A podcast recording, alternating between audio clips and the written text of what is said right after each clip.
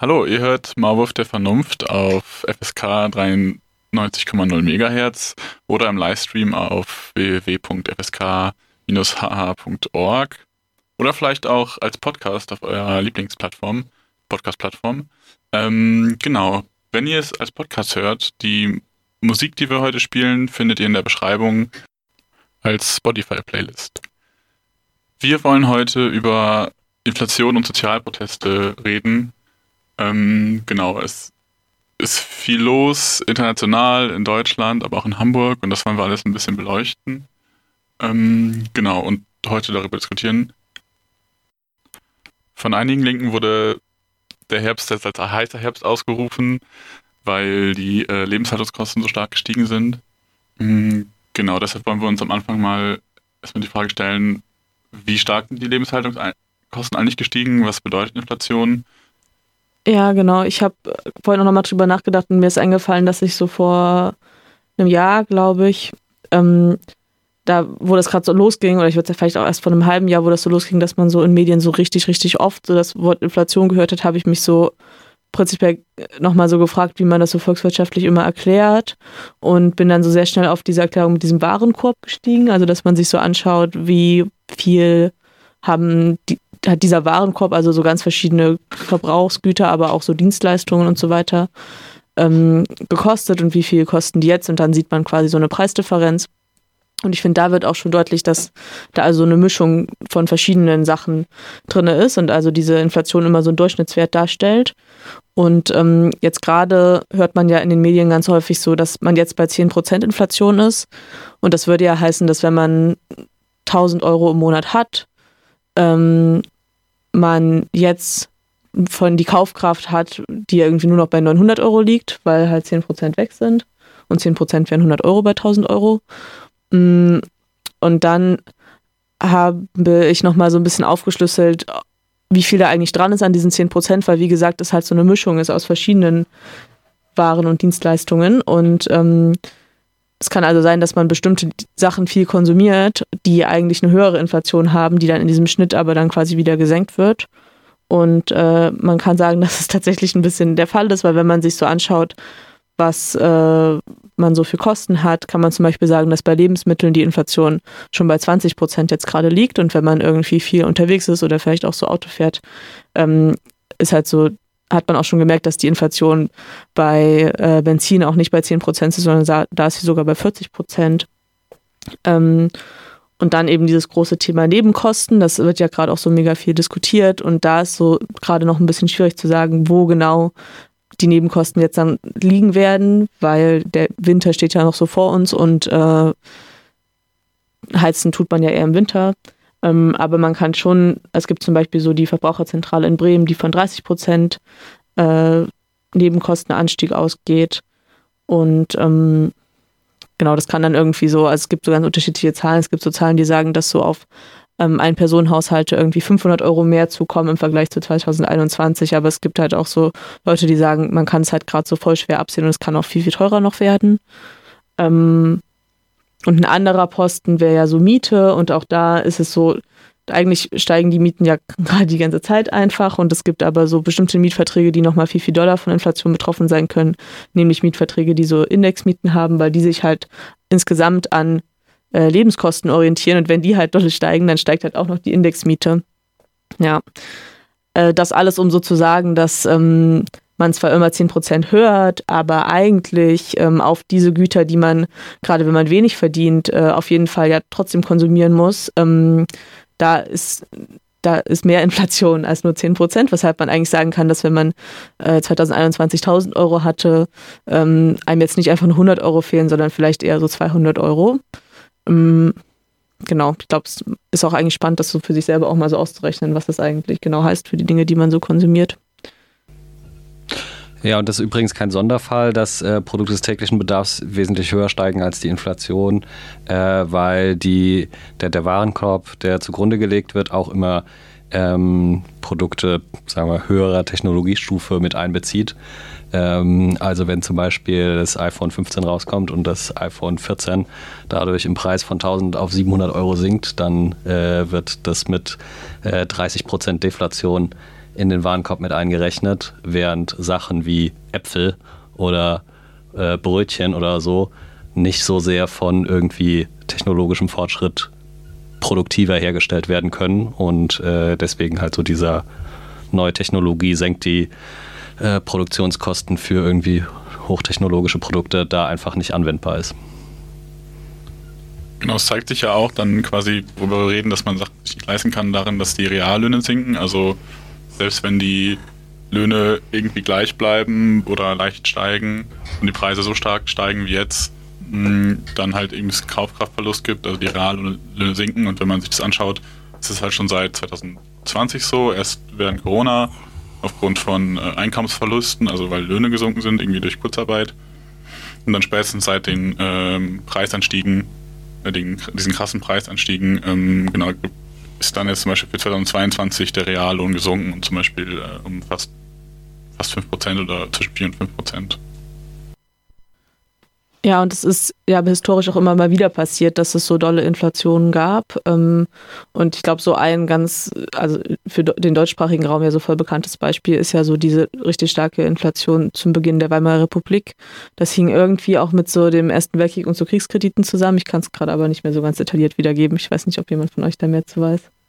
Sonst lassen wir es einfach so stehen. Also es war so ein bisschen auch quasi staatlich gewollte Inflation, damit halt die Staatsschulden ähm, weniger werden, weil das ist natürlich immer so ein Ding, dass Inflation hat schon auch Vorteile sozusagen, wenn man verschuldet ist, dann sinkt ja quasi auch das, wo man verschuldet ist. Deswegen können Staaten auch ein Interesse daran haben, dass es Inflation gibt und eine leichte Inflation ist ja sowieso auch immer gewollt, damit Leute halt weiter konsumieren und nicht einfach warten und nächstes Jahr erst irgendwas kaufen, weil dann ihr Geld halt mehr wert geworden ist. Also so ein bisschen Inflation ist ja sowieso immer und was wir gerade erleben, ist ja einfach mehr Inflation. Und ähm, ich bin jetzt letztens über so einen äh, Roman gestolpert von Fallada, der heißt Wolf unter Wölfen und beschreibt genau diese Zeit zu Beginn der 20er, der 1920er in Berlin. Mm, und da habe ich so eine Stelle rausgesucht, die wir gleich einmal anhören. Und äh, genau, da unterhalten sich so zwei Typen, die so wichtig sind in dem Buch und äh, reden so darüber, wie jetzt gerade sich so das Leben für sie verändert hat, dadurch, dass das Geld sich so schnell entwertet. Ähm, und zu Fallada, der ist so der neuen Sachlichkeit zuzuordnen, ähm, war auch nicht ganz, also ist auch, glaube ich, nicht ganz unkritisch zu betrachten, was so sein Wirken während dem NS angeht. Und ähm, ich bin mir auch nicht ganz sicher, ob er ein Genosse eigentlich ist. Ich glaube ja nicht. Aber ich finde irgendwie spannend, was er für so Sozialanalysen macht. Und dafür würde ich sagen, lohnt sich durchaus irgendwie mal in seine Bücher reinzugucken. Schließlich, warum nicht? Aber es hat sich nicht so gemacht, sagte von Stuttmann nachdenklich. Und heute? Nein, wo die Mark täglich wertloser wird, wo man zu tun hat, das bisschen Geld für sich zusammenzukratzen. Geld? Dreck, sagte der Rittermeister scharf. Natürlich, antwortete Stuttmann leise. Dreck, ich verstehe dich schon. Ich habe deine Frage vorhin auch ganz richtig verstanden. Oder vielmehr deine Gedanken. Warum ich für solchen Dreck dies hier tue, ungern tue, meinst du? Prackwitz wollte bestürzt protestieren. Ach, red nicht, Prackwitz, sagte von Stuttmann zum ersten Mal wärmer. Ich kenne dich doch. Geld, Dreck, das ist keine bloße Inflationsweisheit von dir. Ein bisschen dachtest du früher schon so. Du? Wir alle. Geld war jedenfalls etwas, was sich von selbst verstand. Man hatte seinen Wechsel von Haus und seine paar Groschen vom Regiment, man sprach nicht davon, und wenn man einmal etwas nicht bezahlen konnte, musste der Mann eben warten. So war das doch. Geld war etwas, das Nachdenken nicht verlohnte. Prackwitz wiegelte zweiflerisch den Kopf und wollte etwas einwenden. Aber Stuttmann sagte eiliger, ich bitte dich, Prackwitz, so ungefähr war es. Aber heute frage ich mich, nicht doch, ich bin meiner Sache ganz sicher, dass wir alle ganz falsch davor waren, keine Ahnung von der Welt hatten. Geld, das habe ich mit, mittlerweile entdeckt, ist etwas sehr Wichtiges, etwas, das alles Nachdenken verlohnt. Geld, sagte Prackwitz empört, wenn es wenigstens noch richtiges Geld wäre. Aber dieses Papierzeug? Prackwitz, sagte Stuttmann vorwurfsvoll. Was heißt denn richtiges Geld? So etwas gibt es ja gar nicht, wie es auch kein unrichtiges Geld gibt. Geld ist einfach das, was man zum Leben braucht. Die Basis des Daseins, das Brot, das wir jeden Tag essen müssen, um da zu sein, den Anzug, den wir tragen müssen, um nicht zu erfrieren. Aber das ist ja Mystik, rief von Pragwitz ärgerlich. Geld ist doch eine sehr einfache Sache. Geld ist eben, früher jedenfalls meine ich, wenn du da einen Goldfuchs hattest, aber Papier ging auch, Papier war damals was anderes, wenn man Gold dafür bekam. Also Geld, ich meine ganz egal welches Geld, du verstehst doch. Nun wurde er über sich selbst wütend, über dieses blödsinnige Gestammel.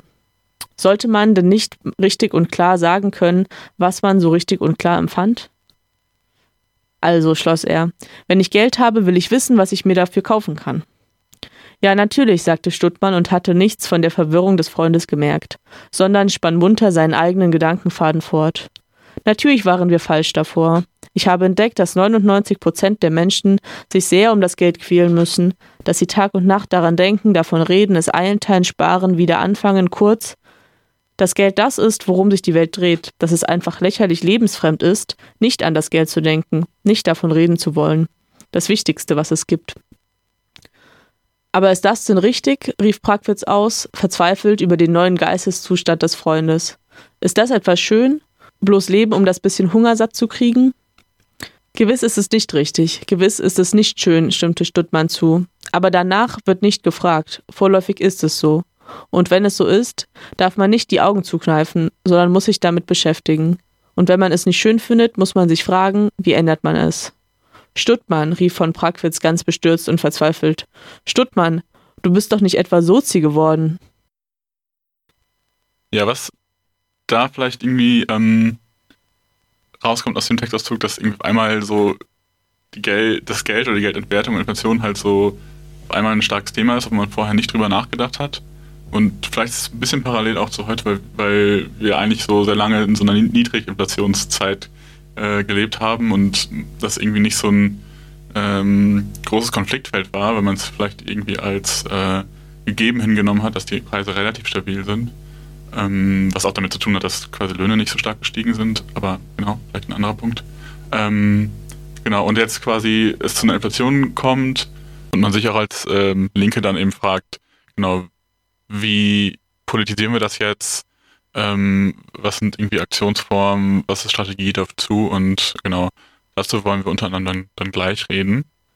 Genau, und was wir auch immer wieder noch besprechen wollen, ist so ein bisschen, dass ja schon auch wir eine Gefahr sehen von, man kann Inflation auch sehr gut oder so starke Inflation auch sehr gut von rechts ähm, vereinnahmen. Und das wollen wir auch uns irgendwie jetzt immer mal so ein bisschen am Rande eingucken, wo Rechte, Rechte das jetzt gerade schon probieren und wie man da irgendwie gut gegen vorgehen kann. Vorher wollen wir äh, ein bisschen Musik spielen. Genau, ihr hört jetzt äh, Burning Down the House.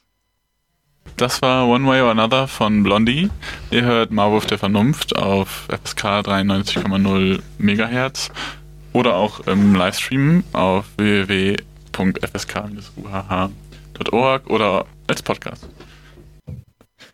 Wir haben uns gerade eben genauer angeguckt, was eigentlich Inflation ist und wie jetzt so die soziale, soziale Lage in Deutschland, aber ja auch nicht nur Deutschland ist und wollen jetzt ein bisschen genauer darauf eingehen, ob es eigentlich schon Versuche gibt, das zu politisieren und ähm, Protestansätze oder Protestbewegungen gibt und äh, schauen da erstmal ein bisschen außerhalb äh, von Europa, was da so geht. Kannst du uns dazu mehr erzählen? Ähm, genau, es gibt äh, in der Peripherie, äh, kapitalistischen Peripherie, äh, einige spannende Auseinandersetzungen, die direkt oder unmittelbar oder mittelbar mit ähm, Inflation zusammenhängen. Mhm, genau, habt ihr wahrscheinlich beide ein bisschen mitbekommen, aber äh, im Frühjahr, also relativ früh, äh, als die Preise angefangen haben zu, stiegen, zu steigen, äh, gab es in Sri Lanka eine Protestbewegung, der äh, also genau, ne, da große Unzufriedenheit mit der Regierung wegen Korruption und Unfähigkeit und allgemein äh, gesundem Klassenhass gab es schon länger. Ähm, aber genau, die äh, Inflation an de, bei, bei den Energiepreisen, die da halt auf eine Bürokratie getroffen ist, die, die solche Sachen vor allem zur Selbstbereicherung nutzt, was ja äh, bei uns natürlich auch irgendwie passiert, aber in einem, wahrscheinlich in einem kleineren Maßstab hat dazu geführt, dass Energiepreise teilweise um 100 Prozent gestiegen sind, dass es äh, Stromausfälle und ähm, Benzinknappheit an Tankstellen gab.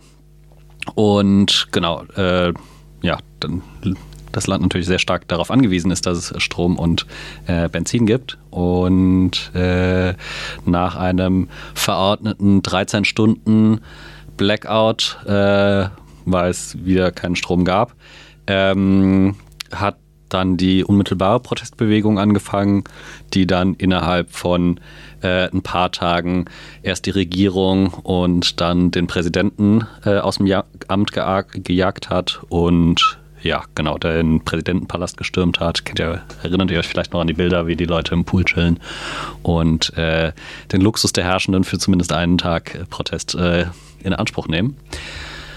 Und genau, ein weiterer Protest jetzt äh, etwas näherliegender und nicht so direkt mit, äh, mit der Inflation verbunden äh, im Iran, wo der Auslöser oder der unmittelbare Auslöser kein ökonomischer war, sondern einer der Unterdrückung der äh, kurdischen Minderheit und der Frauenunterdrückung, ähm, wo aber natürlich äh, die Tatsache, dass die Grundunzufriedenheit auch aufgrund der ökonomisch schlechten Situation, also auch da Preisanstiege, die deutlich oberhalb von denen, ähm, äh, die wir hier so wahrgenommen haben, ähm, lagen, dazu geführt hat, dass äh, die Protestbewegung eben nicht sehr schnell wieder abgeflacht ist, sondern nach wie vor äh, große Wut die Massen auf die Straßen treibt.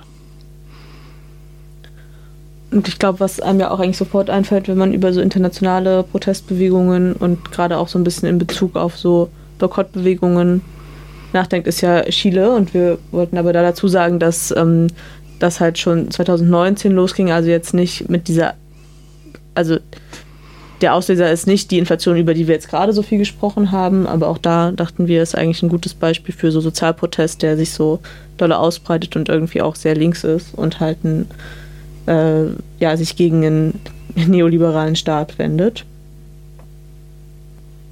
Genau, da finde ich auch spannend. Also das, der Auslöser war, dass irgendwie Fahrpreise erhöht wurden von der, von der Metro um 30 Pesos und dann ähm, als Reaktion darauf ich glaube gerade Schülerinnen, SchülerInnen äh, so ähm, U-Bahn-Stationen, S-Bahn-Stationen äh, besetzt haben, ähm, die Preise boykottiert haben, also einfach über die Drehkreuze äh, äh, gestiegen sind und auch dann irgendwie andere sich angeschlossen haben.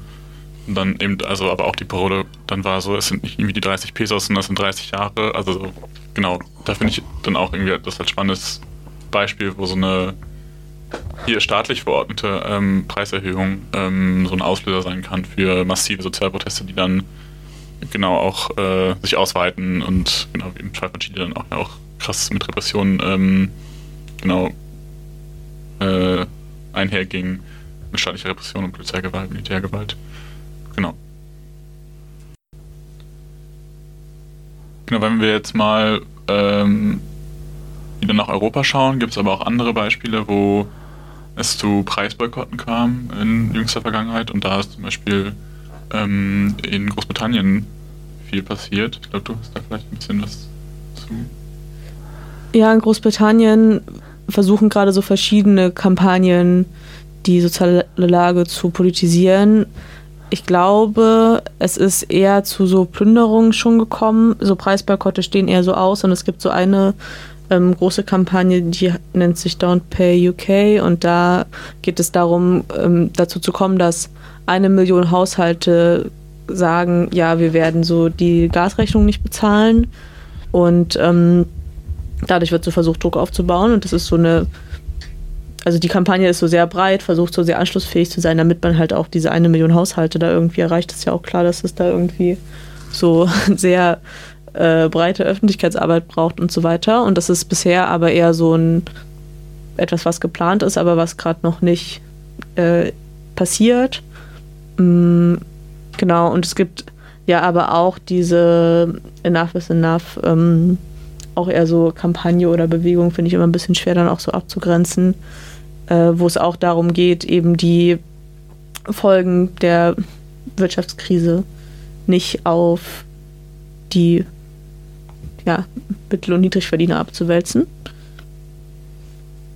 Mm, und es gibt schon auch noch mal viel so Sachen, zum Beispiel habe ich noch sowas gefunden von so SchülerInnen, die sich organisieren für freies Essen in den Schulen und die halt so Kampagne machen und sagen, es kann so nicht sein, dass wir hungrig in die Schule gehen und halt so voll sagen, das ist, das krass, wir wohnen halt so in Großbritannien, das ist so eins der reichsten Länder der Welt und wir haben so Hunger, also wo man schon auch so, wo ich sagen würde, da spitzt sich halt ein Konflikt so voll zu. Und ich fand das irgendwie, die, ich glaube, diese Kampagne heißt Bite Back. Und ich fand irgendwie das ein bisschen krass, weil die sind halt so 16 oder so und beschäftigen sich halt so ganz ernsthaft damit, was irgendwie für Angebote sie da eigentlich haben, haben irgendwie auch so voll Kampagne gegen so Fastfood und so und äh, sagen halt so, es wird uns halt verunmöglicht, außerhalb von der Schule irgendwie Freizeit miteinander zu verbringen und nicht in irgendeiner Fastfood-Kette zu hängen, weil es sind so die einzigen warmen, trockenen Räume und dann äh, essen wir dort irgendwie Essen, was uns krank macht und fand ich so voll spannend, wie man so ein Thema halt so voll politisiert.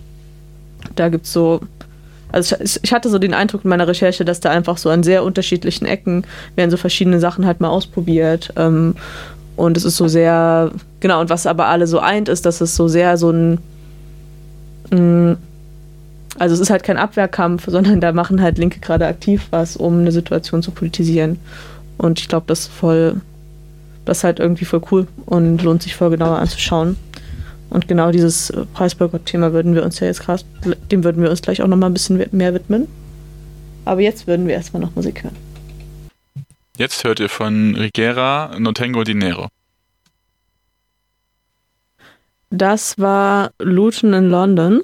Und jetzt wollten wir gerne nochmal schauen, was für Ansätze gibt es in Deutschland. Und wir schauen uns jetzt genauer die Hamburger Linke an, was sie gerade so versucht zu machen. Äh, Stichworte sind da heißer Herbst, genug ist genug und auch solidarisch aus der Krise. Und solidarisch aus der Krise hat ja letztens eine Demo organisiert und über die wollen wir jetzt noch ein bisschen reden. Du hast dich genauer mit der auseinandergesetzt. Genau, also Solidarisch aus der Krise ist ein Bündnis von verschiedenen linken Gruppen und auch äh, Gewerkschaften, die am 29.10. halt äh, zu einer Demo auch aufgerufen haben, auf die Straße zu gehen, ähm, wo dann ca. 3000 äh, TeilnehmerInnen da waren. Ähm, genau, sie fordern halt ähm, also sie versuchen halt genau diese Sozialproteste hier in Hamburg zu etablieren ähm, und mit Forderungen äh, wie einen Preisdeckel für Energie, Lebensmittel und Mieten, ähm, dass man über so Einmalzahlungen herausgeht, sondern dass äh, eben herausgeht, sondern äh, Löhne erhöht, Sozialleistungen erhöht werden für alle, für alle in Deutschland lebenden Menschen, dass der ÖPNV kostenlos wird, ähm, genau. Und vor allem auch wichtig, dass äh, genau, die, äh, dass Profite besteuert oder zumindest dass Profiteure der Krise äh, zahlen müssen, durch zum Beispiel irgendwie Übergewinnsteuern, Erbschaftssteuern, Vermögensteuern, also eine, für eine Umverteilung ähm, plädieren sie und ähm, wollen halt für einen massiven Ausbau der erneuer, erneuerbaren Energien ähm, ähm, werben oder dafür. Ähm, genau, halt weg von irgendwie fossiler Abhängigkeit und Atomenergie. Und auch ein weiteres Thema, was auf der Dem Demo wichtig war, war eben dann auch die, die Aufrüstung. Also dass 100 Milliarden Euro für, äh, für Rüstung anscheinend da ist, aber eben äh, genau nicht für Bildung, Gesundheit oder Soziales oder Klimaschutz, genau, dass man äh, genau also gegen eine Aufrüstung und äh, für irgendwie Geld für, für ähm, äh, nachhaltige soziale Transformation. Und wir würden jetzt ein paar Beiträge von, Redebeiträge abspielen, die es auf der Demo gab und dann noch ein bisschen drüber reden.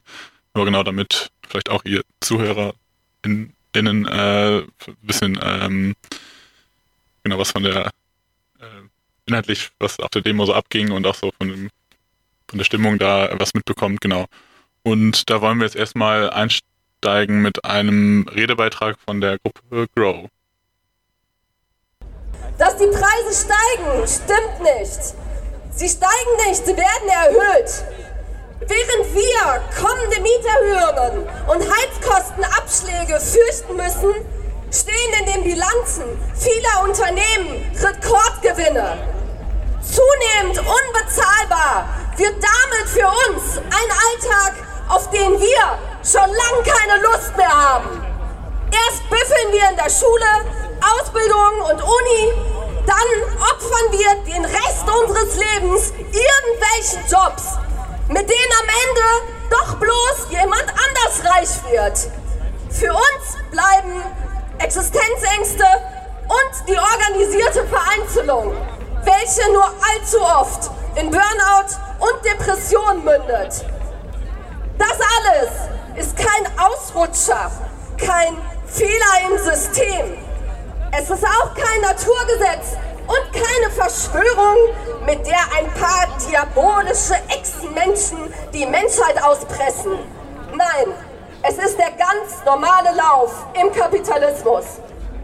Dass alle es schaffen können, wenn man nur fleißig sei, diese Lüge glaubt bis auf den FDP-Jünger aus dem Zahnarztmilieu und diesen Bitcoin-Pro aus dem Internet sowieso niemand mehr.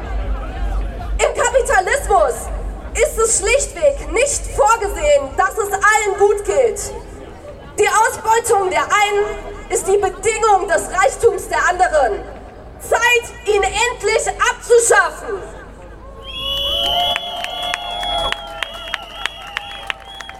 Menschen im globalen Süden bekommen die Auswirkungen der Ausbeutung noch brachialer zu spüren. Die relative Freiheit und der relative Wohlstand hierzulande sind erraubt durch die postkoloniale Ausbeutung dort. Für Waren und Kapital ist die Welt grenzenlos. Für Menschen, die hingegen vor Elend, Hunger, Krieg fliehen, enden sie an den Mauern der Europäischen Union oder auf dem Grund des Mittelmeers. Wer es schafft, die militärisch abgeschirmten Grenzen zu überwinden, landet in Lagern und lernt einen rassistischen Normalzustand kennen, der sich mal als Nazi-Gewalt, mal als Polizeischikane und mal als Gesetzesparagraf zeigt. Geflohen wird auch vor den Folgen der ökologischen Krise. Die Dürren, Fluten und Hungersnöte bereits jetzt alltäglich in Regionen des globalen Südens verursacht. Statt jedoch darüber zu reden, dass bloß 100 Unternehmen mehr als zwei Drittel der industriellen CO2-Emissionen erzeugen, wird die Verantwortung für die Klimakrise hierzulande gerne individualisiert und Nachhaltigkeit zum lukrativen Marketing-Gag irgendwelcher Schrottprodukte. Der Kapitalismus mit seinem Zwang, aus Kapital mehr Kapital machen zu müssen, macht auf der Suche nach Profit alles zur Ware. Zurück bleiben verbrannte Erde und vernutzte Menschen, die sich durch den Dauerterror der Konkurrenz gar keine andere Welt jenseits des Kapitalismus mehr vorstellen können. Denn die eigene Angst vor dem Abstieg und die Erniedrigung die wir alle in dieser Gesellschaft tagtäglich erleiden, die führen eben nicht automatisch zu der Idee, dass alle ein besseres Leben verdienen. Immer schon in der Geschichte konnten sich rechte Krisenlösungen als Reaktion auf soziale Probleme vermarkten. Von den Demütigungen der Konkurrenzgesellschaft will man in den warmen Schoß der Nation fliehen und in eine herbeihalluzinierte Vergangenheit, in der alles normal und vermeintlich alles besser war. Zentral in den Reden von Donald Trump, Björn Hocke und Giorgia Meloni ist die Beschwörung einer angeblichen kommunistischen Bedrohung. Okay dann, bring it on! Lasst uns ihre Angst wahrmachen! Streiten wir für eine klassenlose, antiautoritäre Gesellschaft, in der wir gemeinsam entscheiden, wie wir leben und produzieren wollen. Diese solidarische Gesellschaft, in der wir alle haben, was wir brauchen und wollen, die wird nicht vom Himmel fallen. Sie steht auch nicht in der Wahlkabine auf dem Stimmzettel. Wer Veränderung will, der muss sie erkämpfen. Und dafür organisieren wir uns. Im Betrieb, im sozialen Zentrum, im Stadtteil, auf dem Amt, in der Schule und an der Uni. Klar ist, zahlen Sie uns keinen höheren Lohn, dann streiken wir eben. Erhöhen Sie unsere Miete, dann besetzen wir eben. Erhöhen Sie die Preise, dann klauen wir eben im Supermarkt oder gehen plündern. Streiken, besetzen, enteignen, plündern. One way or another, alles für alle.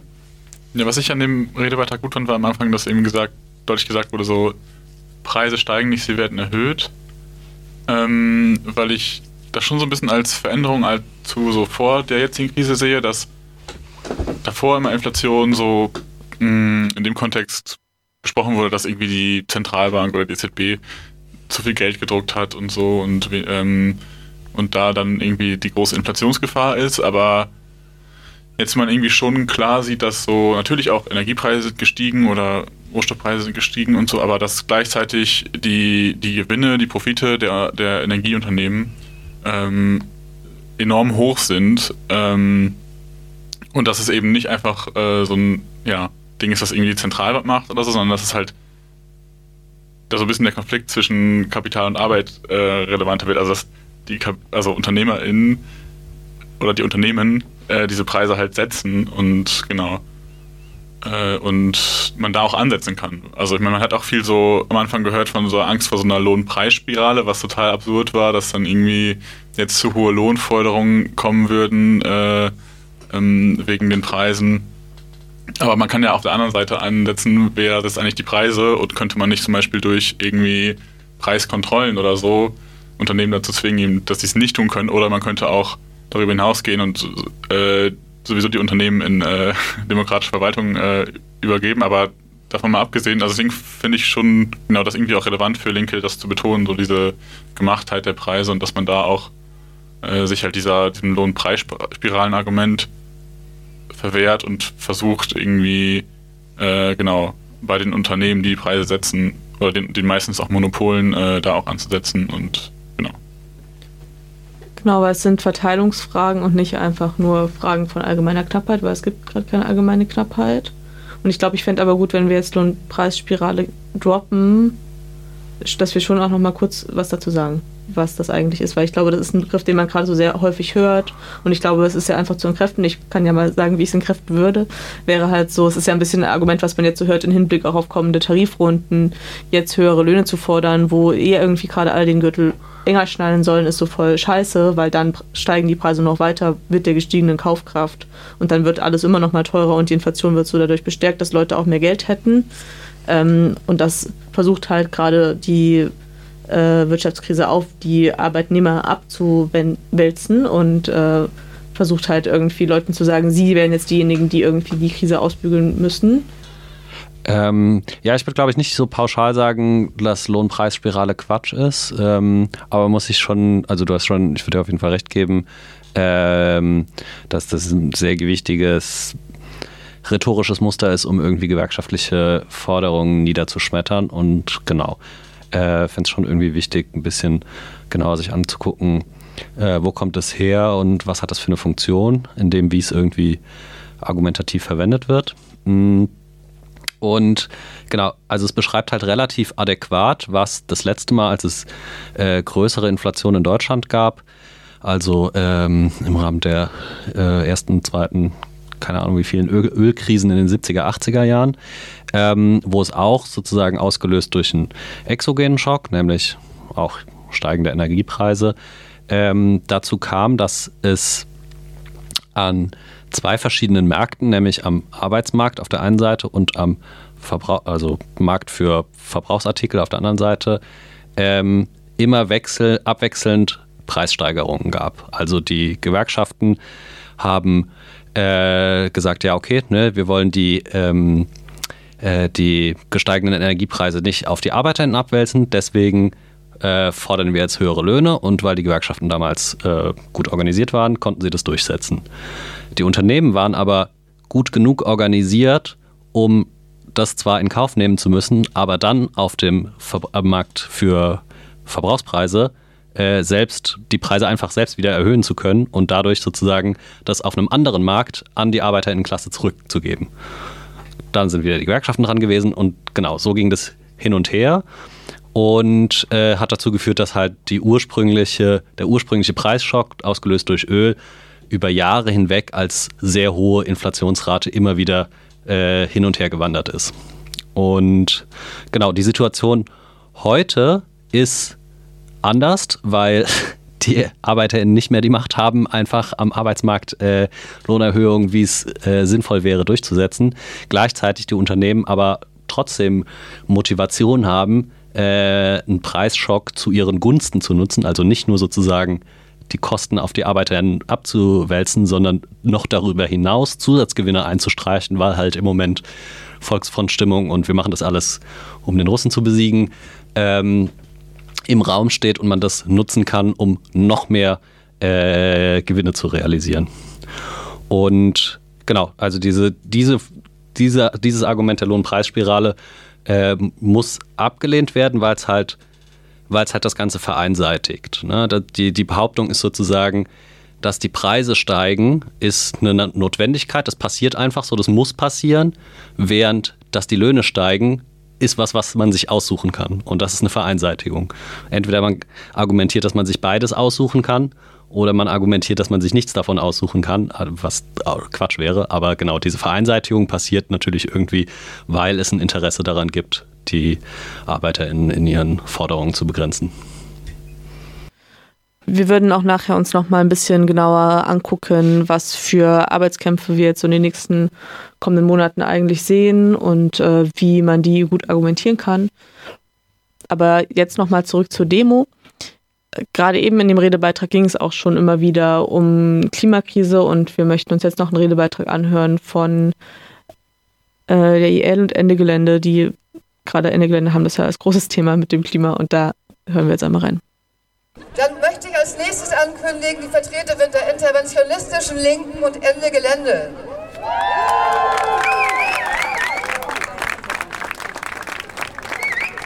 Hi Leute, wir sind hier, weil wir wütend sind. Wir sind wütend, weil wir uns das Leben nicht mehr leisten können. Die Preise steigen immer weiter und wir alle blicken mit Sorge und Unverständnis und Wut auf die kommenden Monate und die Krisenjahre, die uns bevorstehen. Gas und Strom werden aktuell so teuer, dass uns die Wahl bleibt, die Heizung auszulassen und zu frieren oder ungeheuerliche Angst vor, Heiz vor den Heizkosten zu haben, die uns ins Ungewisse steigen werden. Das Leben ist für uns nicht mehr bezahlbar. Aber das Problem ist nicht vom Himmel gefallen, sondern wäre durch eine andere Politik veränderbar. Wir haben die Schnauze voll, dass die Krisen auf unserem Rücken ausgetragen wird. Wir fordern Löhne rauf. Wir haben, kein, wir haben mehr verdient als einen Inflationsausgleich. Wir fordern, dass Strom und Gas konsequent gedeckelt und Lebensmittelpreise gesenkt werden müssen.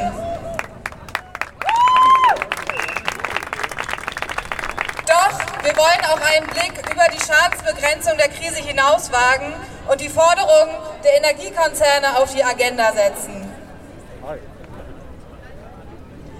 Wir fordern die Vergesellschaftung der Energiekonzerne, denn die Versorgung mit Strom und Energie ist ein Grundbedürfnis. Deshalb wollen wir selbst darüber verfügen, wie sie organisiert wird. Und zwar anhand von Prinzipien der sozialen und Klimagerechtigkeit. Äh, ja, was ich finde, was hier ganz gut aufgemacht wird, ist, dass man auch in einer nicer eingerichteten Gesellschaft äh, nicht drumherum kommt, irgendwie mit Knappheit von irgendwie materiellen Ressourcen, auf die man seine seine Art zu wirtschaften oder so aufgebaut hat, äh, umgehen muss. Aber dass es halt also total befreiend sein kann, dass da, dass man diese Auseinandersetzung nicht in einem krassen Interessengegensatz, in dem man selbst natürlich auch im Moment sehr stark unterlegen ist, ähm, aushandeln muss, sondern das wirklich irgendwie demokratisch gemeinsam sich überlegen kann, okay, es gibt jetzt diesen oder jenen externen Grund, warum wir weniger Energie zum Beispiel haben oder ähm, oder so. Und genau, ne, wie können wir das irgendwie im Rahmen von gemeinsamen äh, gesellschaftlichen Strukturen aushandeln, äh, wieder wirtschaftlich umgeplant wird, welche Bedürfnisse gegenüber welchen priorisiert werden und nicht einfach, okay, das Kapital ist am längeren Hebel und setzt seine Interessen durch.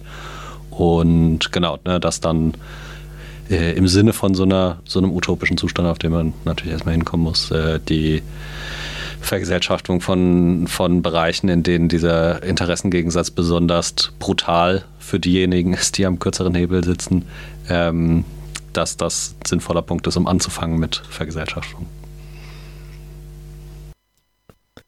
An der Stelle hören wir nochmal ein Lied, nämlich Alala von Meryl. Das war This Mess We're In von PJ Harvey. Ihr hört Marwurf der Vernunft auf FSK 93,0 Megahertz oder als, uns als Podcast. Ähm, wir machen weiter mit Redebeiträgen von der ähm, Demo Solidarisch aus der Krise vom 29.10. Und äh, was wir jetzt hören, ist ein Redebeitrag von ähm, Leuten aus der Poliklinik Vettel. Das ist äh, genau eine genau eine Klinik in der Vettel, die gerade mit ähm, genau ärmeren Leuten äh, oder ja ähm, zu tun hat und irgendwie versorgt und ähm, die beschreiben so ein bisschen, was eigentlich die Auswirkungen sind von Armut, also quasi auch den Preissteigerungen jetzt auf, ähm, auf die Gesundheit und genau. Also jetzt der Redebeitrag von der Poliklinik Vettel. Genau, vielleicht noch ein Satz zur Poliklinik. Da geht es so vom Ansatz her darum, dass man, dass Gesundheit ja nicht nur etwas ist, was man irgendwie von einem Arzt jeweils feststellen lassen kann, sondern das braucht ja eigentlich so eine ganzheitliche Betrachtung. Und das ist auch so die Idee von Poliklinik, dass man quasi auch die Lebensumstände mit in den Blick nimmt.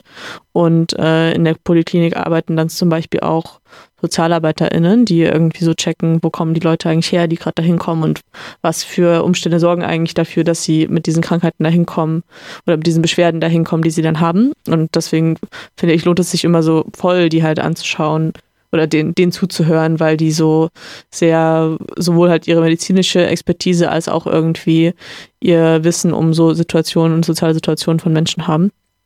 Genau, also freue ich mich auf diesen Redebeitrag. Dankeschön. Genau, Armut macht krank. Für uns als Stadtteilgesundheitszentrum in einem der armen Stadtteile Hamburgs ist dies nicht nur eine Floskel. Es ist die alltägliche Realität in unserer Arbeit, in unserer medizinischen, psychologischen, pflegerischen und sozialarbeiterischen Versorgung, in unserer Begegnung mit den Menschen im Stadtteil. Denn soziale Ungleichheiten schlagen sich nicht zuletzt im Gesundheitszustand der Menschen nieder. Und gesellschaftliche Krisen wie die Ausweitung von Kriegen, die Corona-Pandemie oder die Verteuerung von Lebensmitteln verschärfen diese Ungleichheiten. Armut macht krank, weil sie dafür sorgt, dass Menschen jeden noch so prekären und gesundheitsschädlichen Job annehmen, um irgendwie zu überleben. Weil sie Menschen auf so vielen Ebenen die Möglichkeit nimmt, gut und umfänglich für sich zu sorgen. Armut erzeugt Stress, weil Menschen nicht wissen, wovon sie ihre Kinder ernähren sollen, geschweige denn gesund. Sei dies an der Supermarktkasse oder beim Schulessen.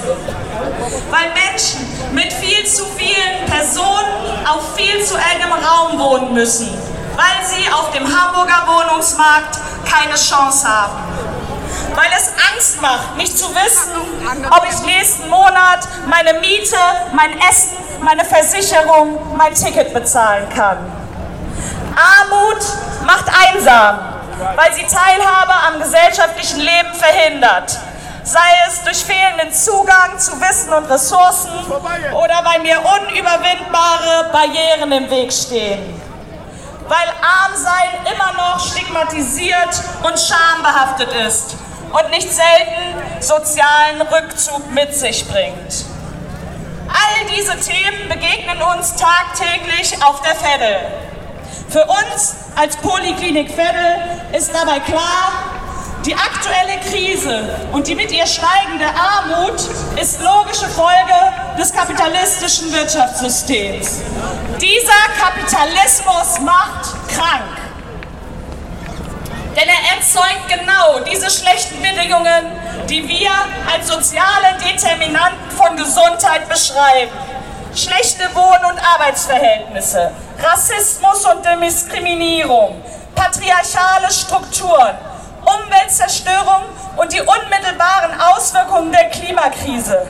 All dies macht krank.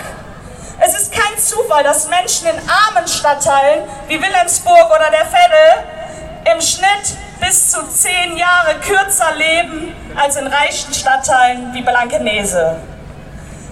Deshalb gilt es, Armut und soziale Ungleichheit auf allen Ebenen zu bekämpfen. Für uns bedeutet dies ganz konkret, Gesundheitsversorgung anders und viel breiter zu denken.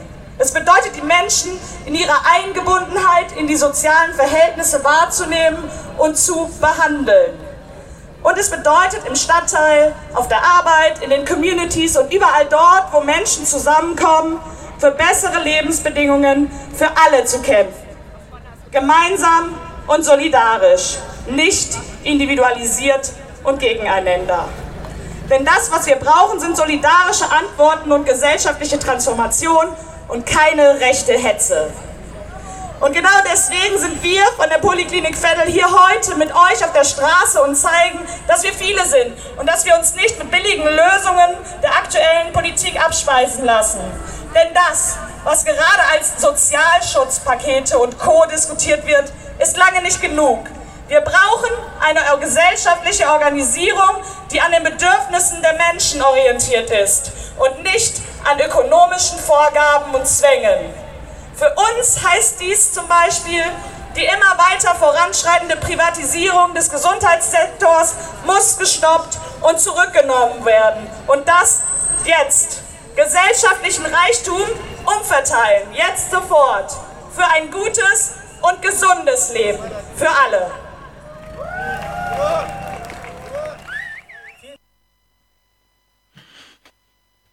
Wir haben gerade eben schon mal angesprochen, dass Inflation oft von auch von Rechten genutzt wird, äh, um zu mobilisieren, um faschistische Lösungen für die sozialen Verwerfungen anzubieten.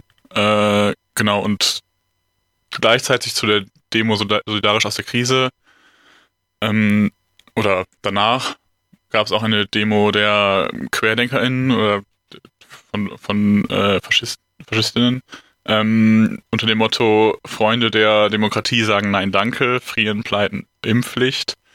Ähm, genau. Äh, die, da waren ca. 1000 TeilnehmerInnen, die dann direkt nach der Demo, also es war, man war halt wirklich nur eine Straße ähm, entfernt, auf diese, ähm, genau, losgezogen sind und äh, genau, am Jungfernstieg und Mönckebergstraße waren. Ähm, und auch das war Thema auf äh, der Demo Solidarisch aus der Krise. Nämlich ähm, gab es da einen Redebeitrag vom Hamburger Bündnis gegen Rechts, die über die rechte Vereinnahmung von Protesten, aber auch äh, über so Querfront-Probleme ähm, reden, über das wir danach auch nochmal äh, sprechen werden. Genau. Und deswegen wollen wir hier einmal kurz den Redebeitrag vom Hamburger Bündnis gegen Rechts abspielen.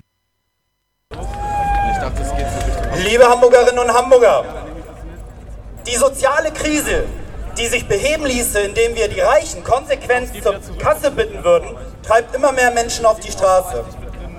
Dass ausgerechnet Rechte die soziale Frage für sich entdeckt haben wollen, ist lediglich strategisches äh, Kalkül wie vor 90 Jahren schon einmal. Ihnen geht es nicht um die Menschen und schon gar nicht darum, dass, sie, äh, dass diese Solidarität erfahren. Ihre Politik ist die Politik der Reichen und der sozialen Kälte. Sie wollen lediglich den Unmut der Menschen für ihre perfiden Zwecke missbrauchen, um ihre Umsturzfantasie, ihren Tag X in die Tat umzusetzen. Dem erteilen wir eine klare Absage. Unsere Antwort heißt Solidarität und kein Fußbreit dem Faschismus. Bestandteil rechter Strategie ist es auch, linke Proteste vermeintlich zu unterstützen. Durch diese Umarmungsversuche von rechts soll es nach einer Querfront aussehen oder im schlimmsten Fall sogar zu einer Querfront kommen. Leider sind in Hamburg nicht alle stabil. Und es entwickelt sich in Hamburg ein Querfrontproblem. Zwar behauptet niemand von den linken oder vermeintlich linken Gruppierungen, eine Querfront anstreben zu wollen.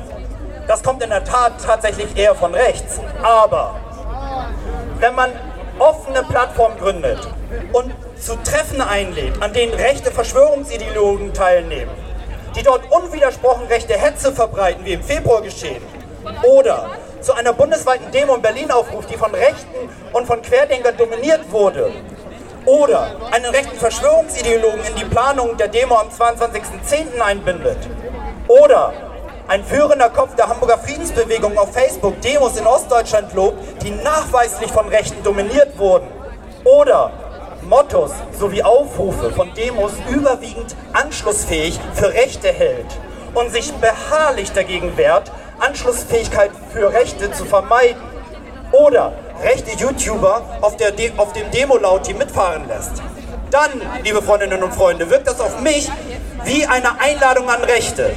Das ist ein Spiel mit dem Feuer. Da spaltet die Linke und spielt den Rechten somit gleich zweifach in die Hände. Die haben nützliche Mitläufer und schwächen zugleich linke Bewegung. Das ist doch Bestandteil ihrer Strategie in Hamburg und die auch scheinbar auch noch aufzugehen droht. Wir alle haben die historische Pflicht, aus der Geschichte zu lernen.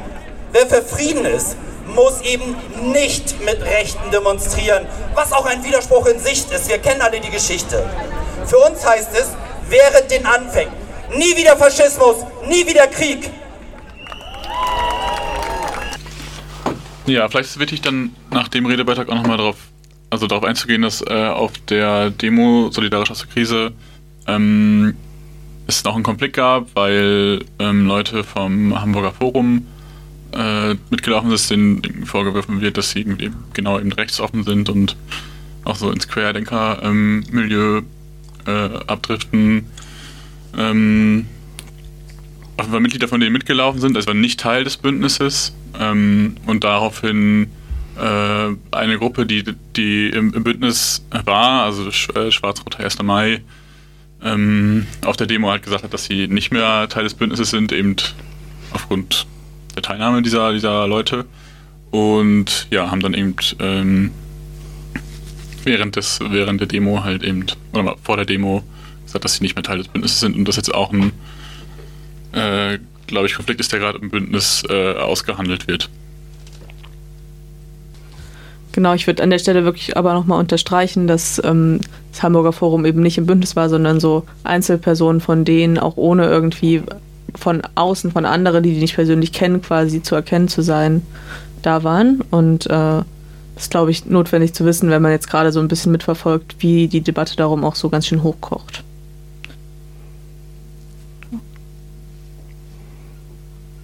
Ähm, was ich da auch noch äh, spannend finde, ist halt diese ne, dass sich dass sich hier so, einen, so, ein, so, so eine Konfliktlage zuspitzt, in der äh, Rechte die sozialen Forderungen, äh, die irgendwie von links gestellt werden, irgendwie ein bisschen aufgreifen, aber die überlagern mit der äh, sehr schwammigen Forderung nach Frieden. Hm, und ich glaube, was dahinter steht, ist so ein bisschen, äh, dass die, die, die Rechte halt irgendwie proklamiert, dass wir zurück zu einer Vergangenheit kommen müssen, die es so nicht mehr geben kann und auch nie gegeben hat, so, ne, sondern das eher sozusagen so eine Art Realitätsflucht darstellt, ähm, dass man so ist, so, ja, okay, ne, wir müssen das, das Grundproblem, nämlich die Sanktionspolitik und die dadurch verursachten Energiepreisschübe müssen wir rückgängig machen und dann wird auch alles andere zurückgedreht und genau, ne, das ist halt was, was sozusagen dann auch äh, Linke, die sich da nicht abgrenzen, halt übernehmen.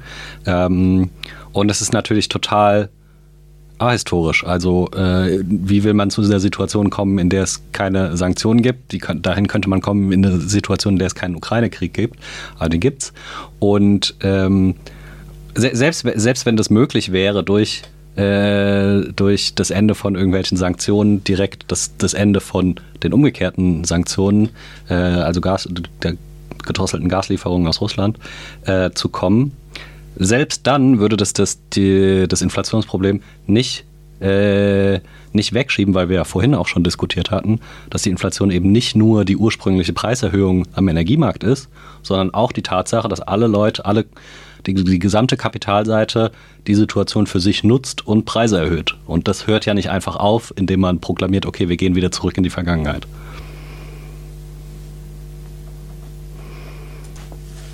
Genau, jetzt haben wir uns sehr umfangreich diese Demo angeguckt und haben uns jetzt gerade auch verschiedene Redebeiträge angehört. Und dieses Bündnis gibt es ja auch noch weiter in Hamburg und die treffen sich weiter und planen weitere Aktionen. Ähm, und den Blick auf die Demo wäre aber auch wichtig zu fragen, wieso war die eigentlich gar nicht so groß, weil sie hatte irgendwie so wahrscheinlich so 3000 Personen. Ich bin mir jetzt gerade gar nicht ganz sicher, welche Zahlen wer genannt hatte, aber ungefähr 3000 Leute. Ähm, das ist für Hamburg jetzt keine riesengroße Demo, würde ich sagen, gerade wenn es so ein Thema ist, was versucht wird, von so einem ganz breiten Bündnis aufgegriffen zu werden, wo man irgendwie linke Gruppen drin hat, aber auch Gewerkschaften drin hat und so weiter. Ähm, ja, und da wäre so ein bisschen die Frage, haben die nicht gut genug mobilisiert? War es vielleicht nur ein Anfang oder äh, schafft man da irgendwie es nicht so genug, dass der Funken überspringt? Ich finde es so schwer zu beantworten. Ich glaube, wir werden es auch jetzt nicht abschließend klären können, aber vielleicht habt ihr ja auch noch mal irgendwie Meinungen dazu, ähm, wo es da so hängt. Ja, ich glaube, ein Punkt sind irgendwie ein bisschen die Umstände der Preiserhöhung, oder? Also, ähm, wenn man sich so anguckt, was ich vorher schon mal erzählt hatte von Chile oder in äh, Gelb-Westen-Bewegung, das hat sich aufgehangen an so einer staatlich verordneten Preiserhöhung. Also bei Gelbwesten halt eine Treibstoffabgabe auf Diesel äh, und in Chile halt ähm, die Erhöhung der Fahrpreise. Und ich glaube, hier ist irgendwie ist nicht so ganz klar, die zum Beispiel die, die Ampel jetzt, so die Ampelregierung als so der Feind identifiziert, weil man halt eben genau bei Preiserhöhungen einfach verweisen kann auf Corona, Lieferengpässe, Krieg und dann sowieso nochmal die ganze quasi ähm, genau, äh, Rhetorik von irgendwie, wir müssen jetzt irgendwie frieren für die Ukraine oder sowas, ne, was dann auch noch mit reinspielt. Aber ich glaube, die Umstände, also dass man genau sich irgendwie gegen politische, direkte politische Entscheidungen äh, wehrt, sind halt irgendwie nicht so da. Also genau, wie bei wie in anderen äh, anderen äh, Ländern. Aber es, es, gab ja zum Beispiel kurz mal diese Gasumlage, die besprochen wurde oder die eingeführt werden sollte, wo es ja irgendwie, wo alle dann äh, auch so auch, genau, die Konsumenten einfach dann, wo die Leute einfach mehr Geld bezahlen sollten. Und das wurde ja auch relativ schnell wieder zurückgenommen, also weil es da halt auch Druck gab und so. Ich glaube, da gab es irgendwie vielleicht kurz eine, vielleicht auch eine Phase, wo es, wo man besser hätte mobilisieren können, so wo die Umstände einfach besser gewesen wären. Aber genau, es wurde dann auch zurückgenommen und jetzt wurden ja Teile dann auch wieder so um, umgesetzt von so einer Gaspreisbremse oder Deckel. Ähm, genau, ich, das ist glaube ich so ein Ding, dass, also denke ich, dass, dass man nicht so den ganz klaren Feind, oder die Leute oder viele nicht den ganz Staat zum Beispiel irgendwie nicht den ganz klaren Feind sehen, sondern nur noch andere äh, Umstände einfach dann verweisen kann.